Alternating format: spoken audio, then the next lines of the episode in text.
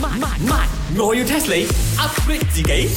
每四寸就剪一條，四寸一條，四寸一條，一條就賣十溝。鋪真係煩茶水榮，Ờ, 哇要讀經，睇到啲黃繩冇，我而家剪出嚟，你飲上五溝咧，我就送你一條黃繩俾你綁下。而家九皇爺啊嘛，我仲以為係 decoration 嚟嘅。咁你話睇得到靚，你又飲唔到咁多茶嘅話咧，咁你可以買嘅一條咧就大概五溝錢。有咁貴嘅咩？喂， why so 你 expensive？食水好深下喎，你有咩功用呢？多條黃 繩咯，保護你啊，九王爺，你睇到啊，成條街嘅你都戴住噶啦。茶水明，你有去九王爺冇障我嘅？我未去嘅，我諗住睇下嗰度仲有冇位俾我擺翻檔。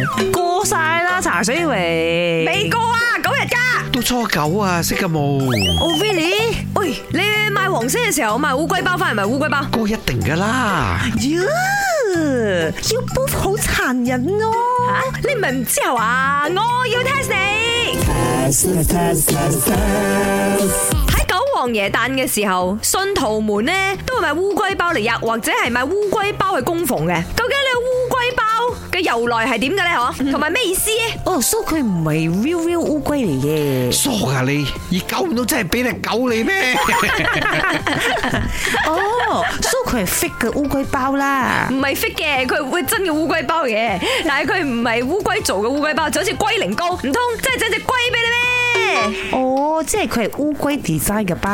耶！我都諗住濕一啲出嚟做噶啦，喺個檔口度賣。咁 Oh, I know 啦，because 細細個嘅時候我有睇《七龍珠》嘅，但係他馬有一個角色好紅，佢叫做龜仙人。龜仙人乜嘢法力都識嘅，但係佢冇埋烏龜包，對唔住。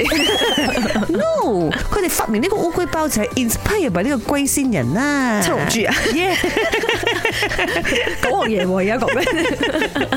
好似好唔拉更喎，錯啊啦！ 我諗呢，烏龜都係吉祥物之一，要長命百歲，應該啲人呢，信徒買翻去呢，食咗長命百歲，健健康康咁嘅意頭啩。點樣你咁快估到唔好玩咗喎？前面好長咗，差唔多 啊，誒哎咁我估到個啊，一定係九王爺嘅樣。已經抱啱咗 Oh 啦。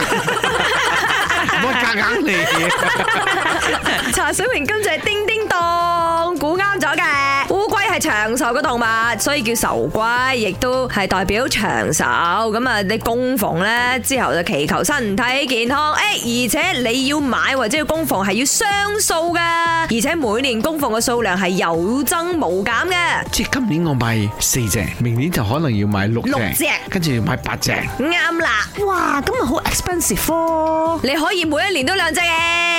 哎呦，suddenly 我都好想食呢個烏龜包添。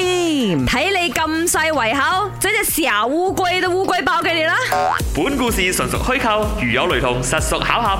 星期一至五朝早六四五同埋八點半有。慢慢慢，我要 test 你 upgrade 自己。